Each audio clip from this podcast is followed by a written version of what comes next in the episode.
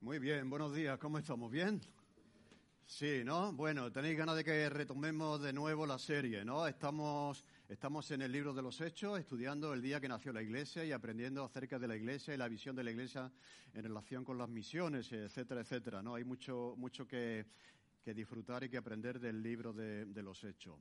Y, eh, imaginad que estamos de paseo con la señora, que vamos por, el, por la Avenida de la Constitución, o si vives en un pueblo, por una avenida principal que da al ayuntamiento, a la plaza del ayuntamiento, vamos por la avenida de la Constitución y cuando llegamos a la plaza de San Francisco nos encontramos una gran multitud con un hombre en medio y toda la multitud gritando, eh, quítale, la vida no merece eh, vivir.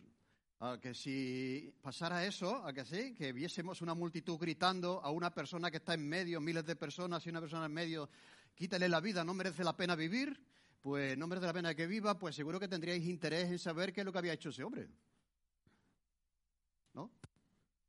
¿Qué habrá hecho el pobrecillo para que tanta gente, miles de personas, estén gritando y diciendo que no, no merece que viva? ¿De acuerdo? Pues eso es lo que estaba pasando con Pablo, ahí en una gran plaza también, llena de repleta de gente, y eso trajo la, curiosidad y el interés de, del responsable romano que trataba de mantener el orden eh, dentro de la ciudad de Jerusalén. Entonces, pues lo llevó arrestado eh, eh, y entonces, pues intenta, a base de golpe, a base de, de violencia, int intenta sacarle una, con una confesión. Algo malo habrás hecho para que nadie te quiera, nadie te quiera vivo para que te quieran muerto, ¿de acuerdo? Y entonces, cuando iba a ser maltratado, pues Pablo dice, momento que yo soy un ciudadano romano, no podéis proceder conmigo de esa manera, eh, saltando la ley, ¿de acuerdo? Entonces, eh, lo que pasa es que al día siguiente de ese, recordatorio que he hecho, queriendo saber de cierto la causa por la cual le acusaban los judíos, habla el, romano, el responsable romano, le soltó de las cadenas y mandó venir a los principales sacerdotes y a todo el concilio y sacando a Pablo le presentó ante ellos. ¿De acuerdo? Entonces lo que estaba pasando aquí es que el tribuno, el responsable romano, queriendo quedar bien, porque esto es lo que hacen los políticos muchas veces, quieren quedar bien eh, con unos y con otros para, para, mantenerse en sus puestos, para ganar votos, de queriendo quedar bien con los judíos, lleva a Pablo ante el Sanedrín el mismo Sanedrín que condenó a Jesús. Este, este, grupo de personas fueron los mismos que condenaron a Jesús a la cruz, fueron los mismos que condenaron a Juan y a Pedro a la cárcel, que les prohibieron seguir predicando en ese nombre, y fue el, el mismo que sentenció ese Sanedrín a, Esteban a ser apedreado, y finalmente como lo fue. Vamos a ver una foto del Sanedrín, ya lo hemos puesto en, una ocasión o en varias ocasiones. El, esta era la composición del Sanedrín, eran 70 70 personas más una, esa una era el sacerdote, el sumo sacerdote, que era el que presidía ese, ese, ese, grupo de personas que eran los responsables de aplicar la ley, podríamos decir, de resolver todos los asuntos eh, jurídicos y legales de Israel, pero ellos no tenían la, la no tenían, podríamos decir, la, la, capacidad, estaba prohibido por los romanos, que eran quienes realmente controlaban la ciudad, de condenar a nadie a la muerte. Sea, ellos no podían condenar a nadie a la muerte, podían juzgarlo por diferentes cosas, imponer diferentes penas, pero nunca condenar a nadie a la muerte, porque eso era una atribución solamente para los romanos, ¿de acuerdo? Así que vamos a dejar esto, esta fotografía durante un, momento, así que vemos ahí eh, todos los, más o menos esta era la manera en que se sentaba en ese tribunal, ¿de acuerdo? Así que está, está mmm, Pablo, podríamos decir, ante el Tribunal Constitucional, eh, ante el más alto tribunal que existía en ese momento en, Israel, ¿de acuerdo? Así que ahí ocurre lo siguiente, ahí ocurre lo siguiente. Dice, entonces Pablo, cuando ya están ahí ante el Sanedrín, mirando fijamente al concilio, dijo, varones hermanos, yo con toda, con toda buena conciencia he vivido delante de Dios hasta el día de hoy. El sumo sacerdote Ananías, que era el que estaba por ahí sentado, eh, dice que ordenó al que estaba al lado que le golpeasen en la boca. Entonces Pablo le dijo, Dios te golpeará a ti, pared blanqueada. ¿Estás tú ahí sentado para juzgarme conforme a la ley y quebrantando la ley me mandas golpear? Los que estaban presentes dijeron, ¿al sumo sacerdote de Dios injurias? Pablo dijo, no sabía, hermano, que era el sumo sacerdote, pues escrito está, no maldecirás a un príncipe de tu pueblo. Entonces Pablo, notando que una parte eran saduceos y otra fariseos, alzó la voz en el concilio y dijo, varones hermanos, yo soy fariseo, hijo de fariseo, acerca de la esperanza y de la resurrección de los muertos se me juzga.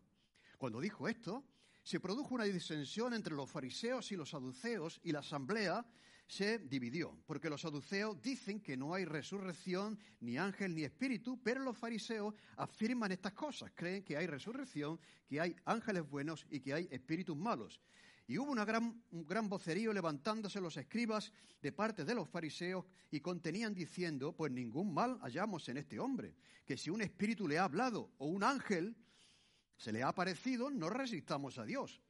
Y habiendo grande disensión, el tribuno, teniendo temor de que Pablo fuese despedazado por ellos, mandó que bajasen soldados y le arrebatasen en medio de ellos y le llevasen de nuevo a la fortaleza.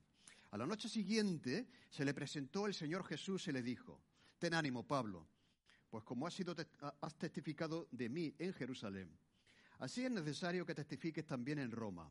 Y venido el día, algunos de los judíos tramaron un complot y se juramentaron bajo maldición, diciendo que no iban a comer ni beber hasta que hubiesen dado muerte a Pablo. Eran más de cuarenta los que habían hecho ese juramento, los cuales fueron a los principales sacerdotes y los ancianos y dijeron, nosotros hemos jurado bajo maldición a no aguantar, a no gustar nada, a no comer ni beber nada hasta que hayamos dado muerte a Pablo. Ahora pues vosotros con el concilio requerís al tribuno que traiga mañana ante vosotros de nuevo a Pablo, como que queréis preguntarle algo, alguna cosa cierta acerca de él, y nosotros estaremos preparados para matarle antes de que llegue. Mirad qué odio hay aquí contra Pablo, ¿no? Ya, ya, 40 personas deciden, vamos a quitarle la vida. ¿De acuerdo? Y entonces traman una manera de, asaltarle por las calles ahí cuando, antes de que Pablo llegase al, al, Sanedrín. Más, mirad, en versículo 16, más el hijo de la hermana de Pablo, esto es un detalle interesante, Pablo tenía una hermana y tenía un sobrino. Oyendo hablar de la celada, fue y entró en la fortaleza y dio aviso a Pablo. Pablo, llamando a uno de los centuriones, dijo, lleva a este joven ante el tribuno porque tiene cierto aviso que darle. Entonces, tomándole, le llevó al tribuno y dijo, el preso Pablo me llamó y me rogó que trajese ante ti a este joven que tiene algo que hablarte, que decirte. El tribuno, tomándole de la mano y retirándole aparte, le preguntó, ¿qué es eso que tienes que decirme? le dijo, los judíos han convenido en rogarte que mañana lleves a Pablo, mi tío, ante el concilio, ¿de acuerdo? Como que van a inquirir alguna cosa, como que le van a preguntar alguna cosa, eh, pero tú no los creas, porque más de 40 hombres de ellos le acechan, los cuales se han juramentado bajo maldición a no comer ni beber hasta que le hayan dado muerte.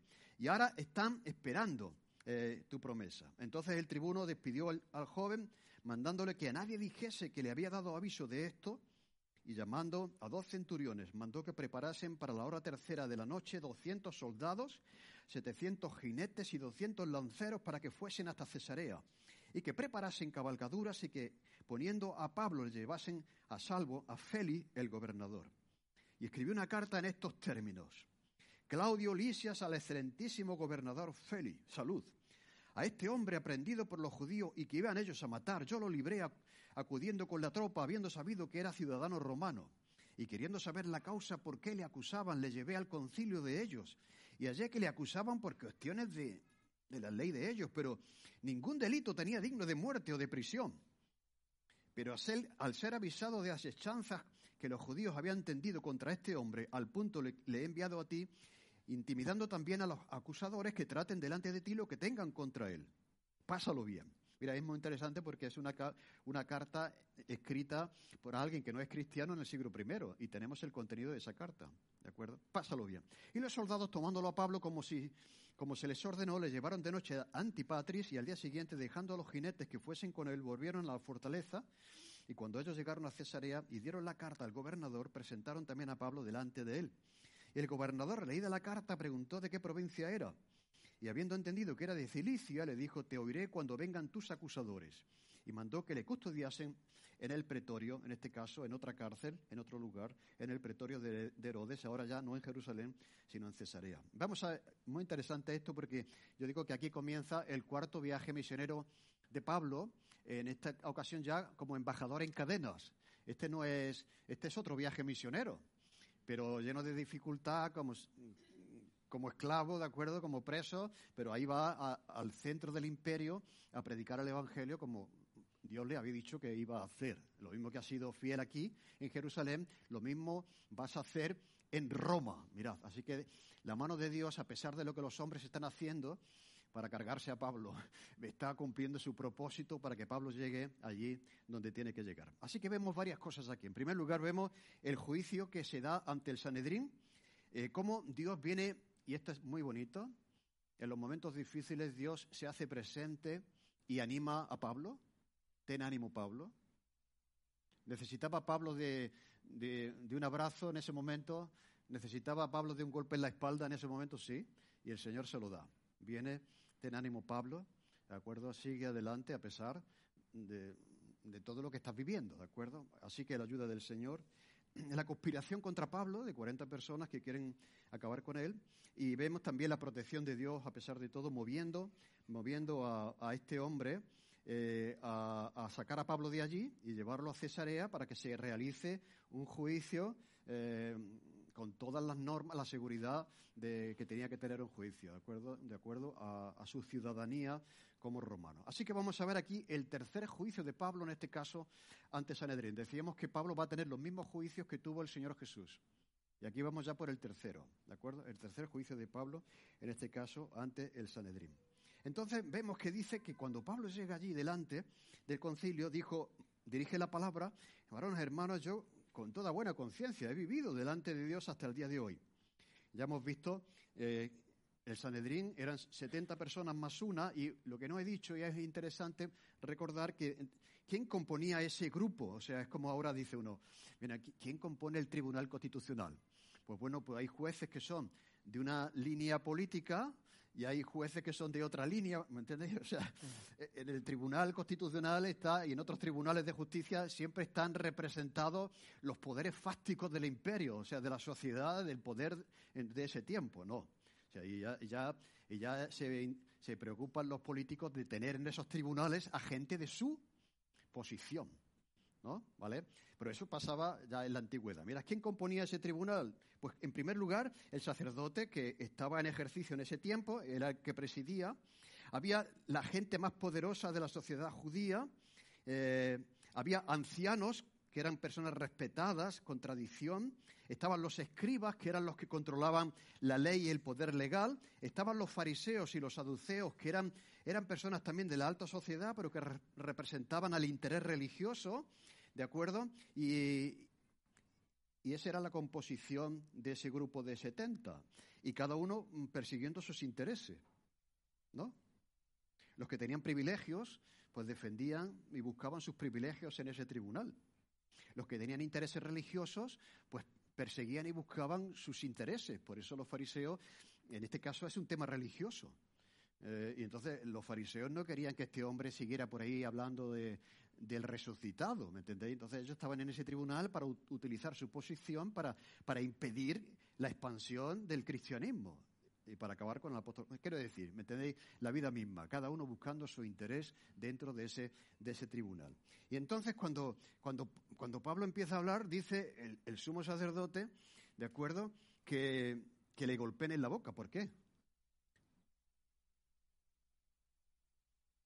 Eh, sí, no había dicho casi nada, o sea, no había dicho nada. De alguna manera, este hombre se ofendió de que Pablo hablase y que dijese que tenía la conciencia tranquila, ¿no? Pero vemos una, una, violencia ahí de parte del poder religioso, ¿eh? ¿De acuerdo? Entonces, eh, em, este Ananías, el que manda golpearle en la, en la boca, era un corrupto. Él robaba las ofrendas que se daban a los sacerdotes para cumplir con su ministerio y usando su poder eh, se apropiaba de las ofrendas que, iban dirigidas al sustento de los sacerdotes. Eh, era odiado porque él lo que buscaba es su posición dentro del estatus religioso de su tiempo. Y por esa razón, más adelante, cuando le dicen, pero tú, pero tú, ¿qué estás haciendo insultando al sacerdote? Ah, no sabía que este era el sacerdote. Eso es como un sarcasmo que Pablo dice, un sacerdote puede ser así, corrupto, ¿vale? Pero bueno, eso es otra cosa. Lo que, lo que sí vemos es que Pablo responde eh, de una manera tremenda cuando le dice, Dios te golpeará a ti. Tú estás mandando en el uso de tu poder que me golpeen a mí en la boca sin ni siquiera haber empezado a hablar, pero Dios te va a golpear a ti. Pared blanqueada. Hipócrita, ¿no? Y además estás utilizando tu posición en contra de la propia ley, porque la ley judía prohibía golpear en la boca a un judío. Lo mismo que los romanos no permitían que un romano que fuese, pues los judíos no podían hacer eso. Y el representante supremo de la ley, eh, de la religión de Israel, manda golpear en la boca. Bien, aquí Pablo está haciendo una profecía acerca de lo que este hombre iba a sufrir. Un poquito más adelante, Dios le golpea a él. Ay, es que los caminos del Señor son Muchas veces el ser humano busca su propia. Es que lo apuñalaron a Ananías, lo apuñalaron, ¿de acuerdo? Eh, ¿Sabéis quién? Los celotes, aquellos que llevaban el puñal escondido. Un día lo vieron por allí y le.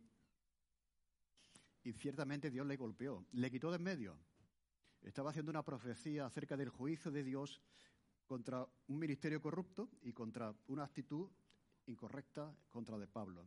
Así que los celotes, que eran defensores de, la identidad judía, que no querían a los romanos en su ciudad, que utilizaban la guerra de guerrillas, ¿de acuerdo?, para, para liberar a Jerusalén e Israel del poder opresor de los romanos, pues como este estaba vendido a los romanos, pues lo tenían en la lista y acabaron con él. Así que murió un poco más adelante. Eh, como Pablo había dicho, Dios te va a golpear a ti, ciertamente lo golpeó. Mira, no hay injusticia que Dios con el tiempo no resuelva con su justicia. No es el tema, pero quiero decir, ¿me entendéis lo que quiero decir?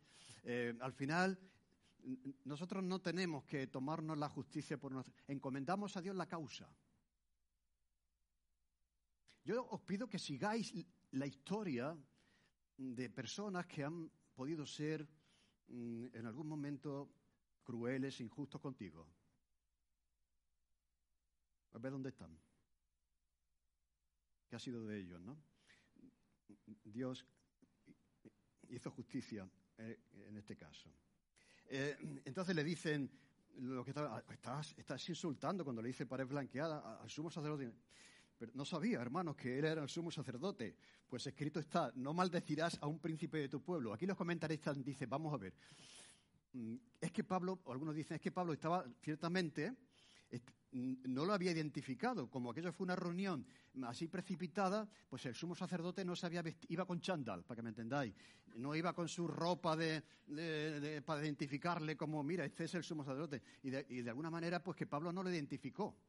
Pues otros dicen que como Pablo estaba mal de la vista, que tenía ciertamente Pablo problemas con la vista, pues que ese parece ser que era su aguijón en la carne. Cuando él dice que yo he rogado al Señor que me quite este aguijón, es, probablemente es porque Pablo tenía un problema con, la visión. Pues que Pablo de lejos, de cerca veía, pero de lejos no veía y él no sabía, no sabía que, aquel era el sumo, el sumo sacerdote.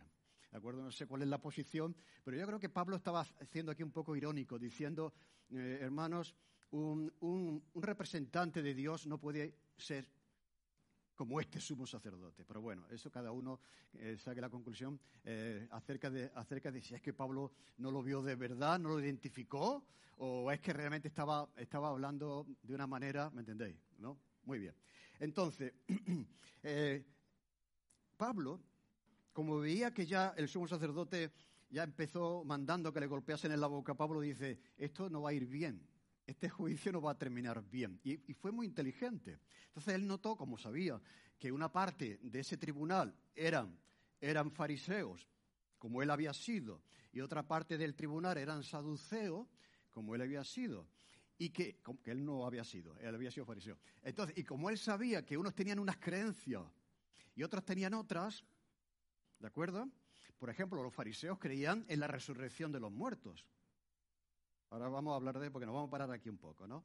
Entonces, y, creían en, los ángeles buenos y creían en los ángeles malos, creían en los espíritus buenos y malos. Eso lo creían los fariseos. Eh, pero los saduceos no creían en eso. Ellos decían que cuando te mueres, te mueres, ya no hay nada más. ¿De acuerdo? entonces Pablo, muy listo, pues entonces viendo que el auditorio estaba compuesto por este tipo de personas, pues dice, varones hermanos, yo soy fariseo, o sea, ya se está identificando con una parte del tribunal. Yo soy, he sido fariseo toda mi vida. Eh, ¿De acuerdo? Y acerca de la esperanza y de la resurrección de los muertos se me está juzgando. Así que él se identifica con, con las creencias de una parte de los que componen ese Sanedrín. Y fijaros que estos géneros dice que cuando dijo eso, se produjo disensión entre los fariseos y los saduceos y la asamblea se dividió. Mira, Pablo era el centro, todos lo estaban mirando a él ahí, y ahora resulta que Pablo ya hace así un poco, cuando lanza, cuando lanza aquello de que yo creo en la resurrección y por eso se me juzga, se aparta un poco y ve a ver cómo ellos, y entonces se enfrentan entre ellos, ¿no? Ah, por eso es imposible, la resurrección, esto no, todo un cuento, y el otro, ¿no? Pues sí, sí, que sí, que creemos que, los muertos resucitan, ¿no? Eh, se creó disensión entre, entre ellos. Porque uno dice, uno, los saduceos dicen que no hay resurrección, ni ángel, ni espíritu, y los fariseos afirman estas cosas, o sea que creen en eso, en la resurrección de los muertos, en los ángeles y en los espíritus. Ahora, como decía, vamos a parar un poco aquí porque yo creo que de todo este texto, este es un tema muy interesante, eh, porque habla acerca de, esta, de esta creencia de la resurrección. Mm, mira, podemos ver aquí ya que que la resurrección, la creencia en la resurrección de los muertos no es algo que la iglesia primitiva inventó en relación con Jesús. Muchos críticos del cristianismo dicen, ah, eso de la resurrección, eso fue algo que, los cristianos se inventaron, que Jesús había resucitado porque, mm, ¿entendéis? La resurrección de los muertos es una invención de los cristianos para que la historia no acabe con Jesús en la tumba, y mira, ¿no? No, resucitó, que no fue real, que no ocurrió ciertamente, pero en este pasaje vemos que, no fue una invención de los cristianos, eh, sino que Pablo está diciendo aquí, se me está juzgando ahora, eh, porque creo en la resurrección, que es la esperanza de Israel. O él dice que la resurrección no es una esperanza suya como cristiano, sino que ha sido la esperanza del pueblo de Israel. Entonces, esto nos lleva a la resurrección, a la creencia de la resurrección antes de los propios cristianos. Seguir, no es una invención de los cristianos, era parte de la esperanza de Israel que creían en la resurrección de los muertos. Y una prueba de ello era que los fariseos, ¿de acuerdo?, ya creían en la resurrección. ¿Vale? Mira, ¿de dónde viene esta esperanza que tiene Israel? Vamos al libro de Daniel, capítulo 12, versículo 2. Esto fue escrito, esto fue escrito 537 eh, años antes de Cristo, o sea, 537 años antes de Cristo. Y dice Daniel, muchos de los que duermen en el polvo de la tierra serán despertados, unos para vida eterna y otros para vergüenza y confusión perpetua. ¿De acuerdo? Es una, es una profecía que se está dando a Daniel acerca de los últimos tiempos y en ella se incluye, aparte de unas cosas que van a pasar, dice aquí que muchos de los que duermen en el polvo de la tierra serán despertados, unos para vida eterna y otros para vergüenza y confusión perpetua. Aquí hay esperanza de resurrección eh, al final de los tiempos, ¿o no?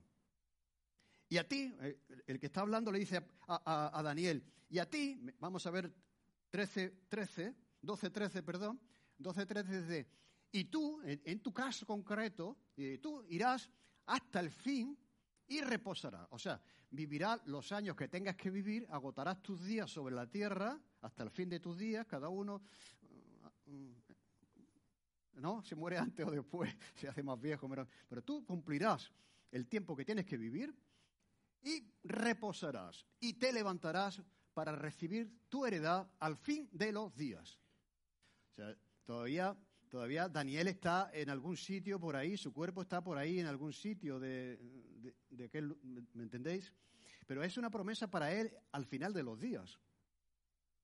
Y allí donde esté, ¿de acuerdo?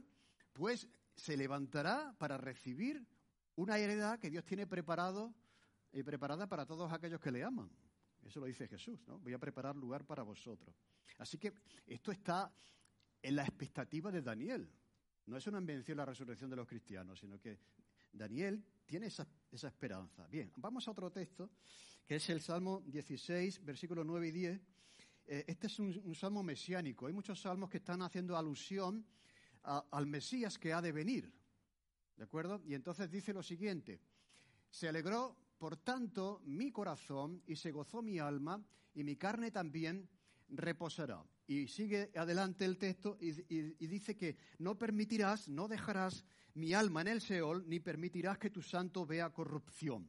Algunos, esto, este es un argumento que utilizó Pedro para referirse al Mesías, porque algunos pensaban que se refería a David, que había escrito el Salmo, y Pedro dice, oye, ¿dónde está David? Todos sabemos dónde está su tumba, ha visto corrupción, pero no se refiere a David, sino se refiere al Mesías. No permitirás que tu santo vea corrupción. Cuando vamos a Job, al libro de Job, dice lo siguiente, capítulo 19, versículo 25. Yo sé que mi redentor vive y al fin se levantará sobre el polvo. ¿Y tenemos otro versículo? No, bueno, pues lo tengo aquí. Dice, yo sé que mi redentor vive y al fin se levantará sobre el polvo y después de deshecha esta mi piel, en mi carne en mi cuerpo, después de que me he muerto y me he corrompido en la tumba, yo sé que en mi carne yo he de ver a Dios, el cual veré por mí mismo, y mis ojos le verán, y no otro, seré yo. Aunque mi corazón desfallece dentro de mí, aunque yo a veces paso por momentos difíciles, aunque ahora estoy enfermo y me pica todo el cuerpo, ¿no? Pero yo tengo esa esperanza de que este cuerpo será redimido y un día será resucitada. La esperanza de Israel estaba también en el propio Job. Así que los fariseos también tienen esa esperanza. ¿Dónde fundamentan los fariseos? Fijaros que entonces era una creencia que no era exclusiva de los cristianos. Los fariseos que no eran cristianos creían en la resurrección. Creían en la resurrección, ¿de acuerdo? Y estaba diciendo, hablamos de esto ayer en el, en el curso de formación bíblica, que cuando Lázaro resucitó, eh, Lázaro, Marta y María era gente, podríamos decir, de, mm, reconocida en la sociedad judía. Mm, donde ellos vivían estaban muy cerca de Jerusalén. Y dice el, texto que, de los evangelios que vinieron muchos importantes de Jerusalén al entierro de, al entierro de Lázaro. Y que fueron testigos de, de la resurrección de Lázaro. Y que muchos de ellos se convirtieron. Lo cual quiere decir que los fariseos, cuando ven que Lázaro resucita, ellos creían en la resurrección de los muertos. ¿De acuerdo? Así que eh, un dato interesante, la creencia en la resurrección por parte de gente que no cree en Jesús, que no cree que Jesús fuese el Mesías. Muy bien, ¿de dónde viene todo eso? Pues viene de la Biblia. ¿De dónde tiene la, la, convicción los fariseos de la resurrección? Viene de la Biblia, ¿no? Dice la Biblia que Dios es el dueño de la vida y de la muerte es el creador de todas las cosas y por lo tanto mm, tiene poder sobre la vida y tiene poder sobre la muerte. Encontramos ejemplos de resurrección ya en el Antiguo Testamento. En el caso del el hijo de la viuda de Sarepta, que, murió su hijo, ahí el profeta lo, resucita. El hijo de la, de la Sunamita, una mujer que atiende al profeta y ahora su hijo muere y el profeta la resucita. ¿De acuerdo? Y así que Pablo también como un fariseo tenía esa esperanza. Y otro detalle interesante es que cuando muere Lázaro, eh, ocurre lo siguiente, ocurre lo siguiente, que, le dice María eh, a Jesús, Señor, si tú hubieses estado aquí, mi hermano no habría muerto. ¿Esto qué quiere decir? Que, que María tenía una convicción de que estaba ante alguien que tenía poder sobre la enfermedad y sobre la muerte. Ella era uno de los, de los, de los del Antiguo Testamento de la, que mantenían esa esperanza de Israel en la, en la resurrección, ¿de acuerdo? Y entonces ella, si hubieses estado aquí, mi hermano no habría muerto. ¿Y qué le dice Jesús? Jesús le dice, tu hermano resucitará. ¿No? Jesús le contesta, sí, es verdad, si yo hubiera estado aquí, pero es curioso que en el texto de Juan, Jesús adrede se retrasa. Se retrasa. Y porque quiere mostrar su gloria un poquito más adelante. Esto a veces pasa también con nuestras vidas, ¿no? A veces parece que el Señor se retrasa, pero se está está preparándose para mostrarnos algo extraordinario un poco más adelante. Jesús se retrasa. Por eso dice, si hubieras estado ahí, Señor, te hemos mandado a buscar, por favor, ven, que mi hermano está agonizante, y, sálvalo. Y, entonces, pues, no habría muerto. Tienes poder sobre la enfermedad, ¿de acuerdo? Y no te preocupes, tu hermano resucitará. ¿Y qué contesta ella? Dice, yo sé que resucitará en la resurrección en el día postrero. O sea, ¿cómo sabía ella de que en el día postrero se efectuaría una resurrección. Lo cual demuestra que Lázaro, Marta y María tenían esa esperanza como parte de una parte del pueblo de Israel de que la resurrección estaba incluida en los beneficios del Mesías. O sea, el, el Mesías vendría y haría que esto fuese, que fuese posible. ¿De acuerdo? Y Jesús le contesta a Marta, yo soy la resurrección y la vida. El que cree en mí, aunque esté muerto, vivirá. Y todo aquel que vive y cree en mí no morirá eternamente. Quiero decir, esa resurrección en el día postrero, ¿sabes quién la va a efectuar? ¿Eh? ¿Sabes quién va, la va a efectuar? El que tienes delante. Entonces, el que tiene delante va a ser el mismo que va a, cumplir esa promesa, esa esperanza mesiánica de resurrección en el día. Por lo tanto, había una convicción cierta de que en el día postrero, al final de los días, al final de los tiempos, iban a pasar grandes cosas y una de ellas era la resurrección de los muertos.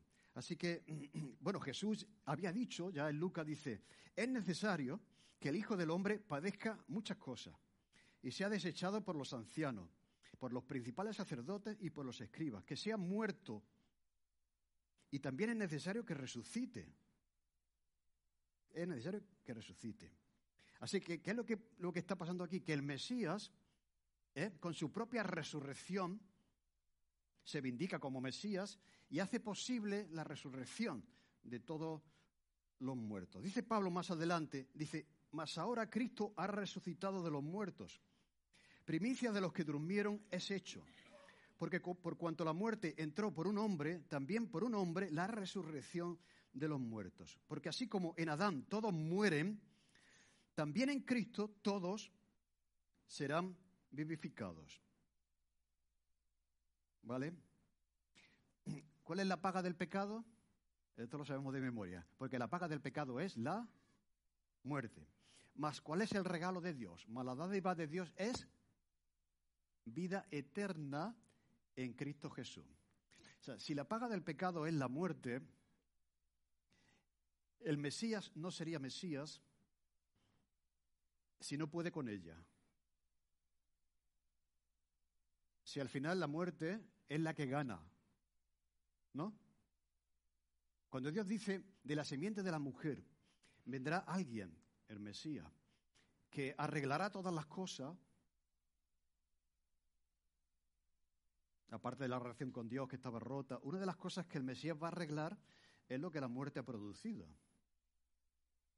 Si no, no sería el Mesías. Si no, sería otro hombre bueno, maestro, tal, que está enterrado en algún sitio. ¿No? Y tampoco Dios sería Dios. Porque mira que es poderoso. Pero no ha podido con la muerte. ¿Me seguís, no? Así que es que es de cajón. Si la paga del pecado es la muerte, el sacrificio de Jesús por el pecado tendrá que vencer a la muerte porque si no el pecado gana y la muerte gana. Y por eso dice Pablo, dice, lo mismo que entró el pecado y la muerte por un hombre, pues por otro hombre va a entrar el perdón y la resurrección. Eh, de verdad, esto es extraordinario. Esto, esto, porque, a ver, ¿quién es el bonito que a lo largo de la historia, la filosofía, la religión, que ofrece una solución para la muerte? Sí, luego te puedes reencarnar y eres un, eres un pajarillo, o te puedes reencarnar y eres una florecilla, o te puedes mm, reencarnar y eres agua del río, ¿entendéis? Pero, ¿y dónde está tu cuerpo? En algún lugar, corrompido y corrompiéndose. El único que ofrece esta solución para todos los males, incluidos la muerte, que es el mayor de los males, porque es la paga del pecado, es el cristianismo. Y una parte de la gente que está escuchando a Pablo creía en eso, pero otra parte no. Mirad, cuando, cuando Jesús está ministrando y habla de la resurrección, los saduceos que no creían en la resurrección le dicen, ah, señor, te vamos a Se ríen. Esto es como se acercan para reírse un poco de Jesús. Ay, señor, si una mujer ha tenido siete maridos, en la resurrección, ¿con cuál se va a quedar? ¿Cuál será su marido? el que me haya tratado mejor. no, pero era una trampa. Si ellos no creían en eso. Entonces Jesús dice, bueno, estáis errando, ignorando, en primer lugar, no creéis en eso, es una manera de reíros de mí, porque estoy hablando de la resurrección, y me planteáis ese, si ha tenido siete maridos, los pobres se han ido muriendo uno a otro, uno y otro y otro, y tiene siete, y cuando resucite, ¿con quién se va a quedar para la eternidad? Pero estos no creían, se burlaban, y se burlaron de Jesús al, plantearle esta cuestión. Así que eh, la resurrección de los muertos no es una invención de los cristianos, es la esperanza que ha venido por parte de una parte del pueblo de Israel. Es, ese, esto, eso se llama el remanente. O sea, Dios tiene siempre un remanente a lo largo de la historia. Tiene una gente que cree en lo que Dios dice y tienen otros que, bueno, tiene una gente que se toma en serio lo que Dios dice y otros que, bueno, ¿me entendéis? al que son, a los que son fieles, ese se llama el remanente fiel. Son aquellos que a lo largo de la historia se han mantenido con la expectativa, con la esperanza, con la verdad. ¿Entendéis? Eh, Simeón y Ana, cuando tienen a Jesús en brazos, Señor, ya nos podemos morir. Estos eran del remanente bueno, del remanente fiel. ¿De acuerdo? Y entonces, mm, mm, pues eso, que, ese remanente mantenía esa esperanza, pero tampoco, no solamente el remanente, porque los fariseos, que eran contrarios a todo, también creían en la resurrección. ¿De acuerdo? Eh, entonces, ¿cómo se generó ese enfrentamiento entre unos y otros? Pues dicen los fariseos, mira, eh, eh, se levantan y dicen los fariseos, ningún mal hallamos en este hombre, que si un espíritu le ha hablado o un ángel, no resistamos a Dios. ¿Qué quiere decir esto? Quiere decir que probablemente, aunque Lucas no nos lo dice, en ese discurso que Pablo tiene, comenta que él iba en dirección a Damasco y que se le apareció el Señor. Y ellos creían en eso. No aparece ahí en el discurso que Pablo contara su testimonio personal, pero lo contó, porque ellos dicen, eh, si un espíritu le ha hablado o un ángel se le ha aparecido, no resistamos a Dios. ¿De acuerdo? Entonces, pero bueno, se generó ese enfrentamiento entre ellos y el tribuno tuvo que, que llevárselo y protegerlo de la ira. Dice, porque dice aquí que querían despedazarlo. Es como si Pablo está ahí en medio y los de un lado le tiran de un, de un brazo y los que están en el otro lado le tiran del otro brazo y lo quieren romper, le quieren despedazar. Y qué, violencia aquí, ¿no? Contra, contra el propio Pablo. Bien, un día malo. ¿Tú has tenido días malos?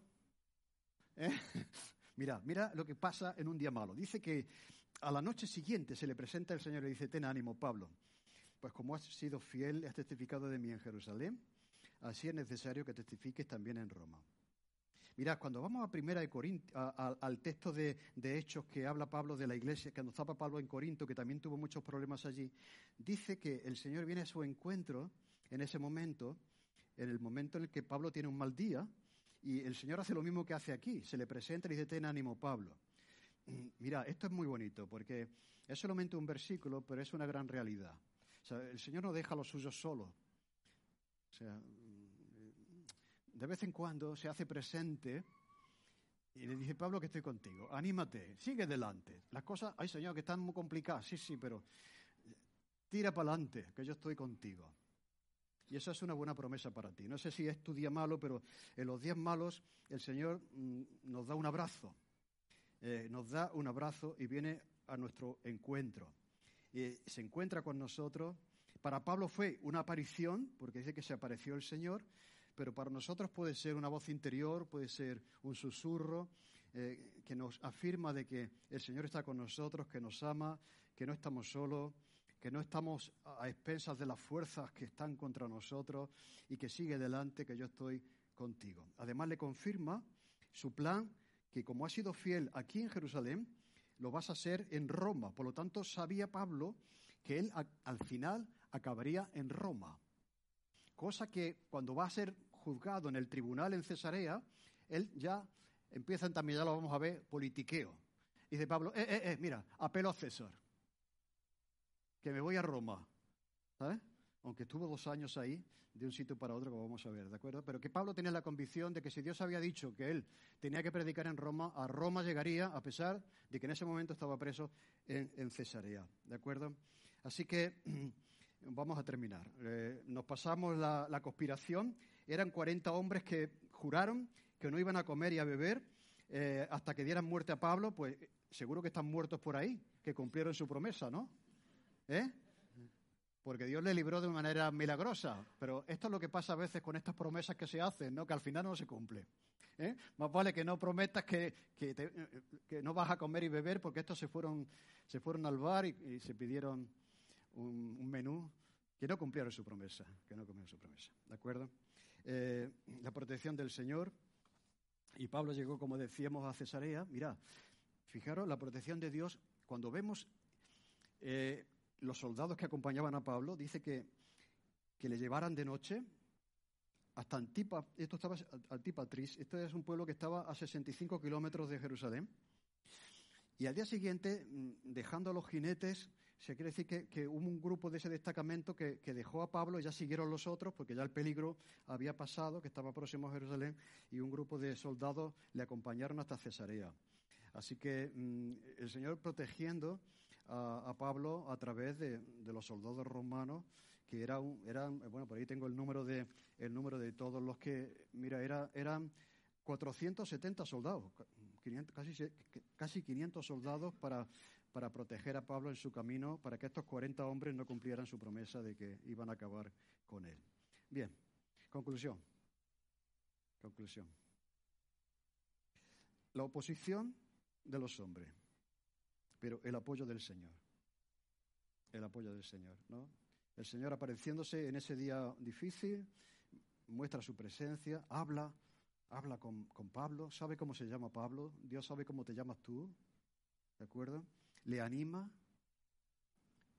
le explica lo que va a pasar, vas a ir a Jerusalén, y le dice que, que tiene que ir, y le envía, le explica y le envía. Lo cual quiere decir que a veces cuando, cuando las dificultades Mm, vienen a nuestra vida, eso pasa también con las iglesias y con los creyentes. O sea, cuando las iglesias, no, nosotros queremos esto, esto, esto, esto, y yo, y los creyentes, yo, yo, no, yo quiero ser fiel y tal, pero cuando vienen los problemas, ahí se ve realmente, entonces cuando vienen los problemas, podríamos decir que todo se nubla, ya no, ya no, ya la visión que tienes ya no, ya el compromiso que tienes ya no, y el Señor tiene que recordarle a Pablo que sí, que sí, que estás en, estás en el camino correcto y que te animo a hacerlo.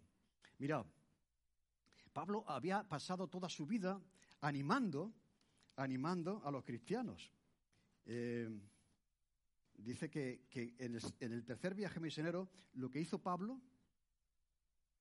ya que había iglesias, que había líderes establecidos, fundamentalmente lo que hacía Pablo es animar a los cristianos a ser fieles al Señor. Eso lo había hecho toda su vida. Pero ahora, ¿quién es el que anima a los que animan?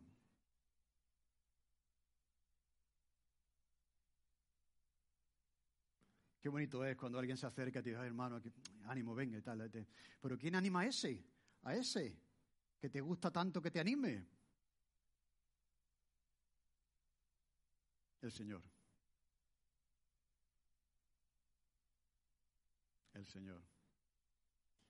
El Señor anima a los que animan. Si tú eres un creyente animoso, que está con esa visión también, entre otras cosas, de, de ser de ánimo para otro, contarás con el ánimo del Señor en el día malo. Así que eso es una realidad en la vida de Pablo y la, vida nuestra también, ¿no? Pero hay otra cosa que quiero terminar diciendo ya, aparte de eso, otra cosa que hemos visto en este pasaje es que la resurrección es la esperanza de Israel. Y no solamente de Israel, sino que es nuestra esperanza. Yo sé que resucitará en el día postrero. Eh, yo soy la resurrección y la vida. Y le pregunta Jesús a, Marta y a María, ¿tú crees esto de verdad?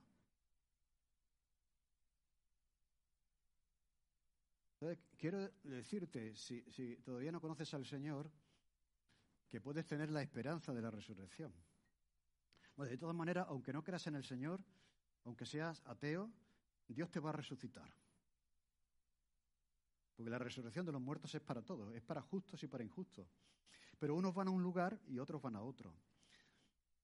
Y lo que queremos es que tú resucites para ir al sitio y a la presencia de aquel que te ha resucitado, que es el Señor. Aquel que te ha destruido es el diablo. Aquel que ha provocado tu muerte y tu muerte física es el diablo. La paga del pecado es la muerte. Pero Jesús ha venido a cambiar las cosas. Así que yo te animo a que consideres esto. Eh, la resurrección es una esperanza extraordinaria y como dice Jesús, el que vive y cree en mí no morirá eternamente. ¿De acuerdo? Así que queremos como cristianos predicarte esta esperanza para que tú también la tengas. Y que tú puedas decir, Señor, te necesito, creo en ti, ven a mi vida, perdona mis pecados, que yo quiero también estar contigo eh, en ese día postrero. Amén. Muy bien, bueno, pues vamos, hay muchas cosas para agradecer, ¿no? Eh, recordamos los cristianos al, al partir el pan, tomar el vino.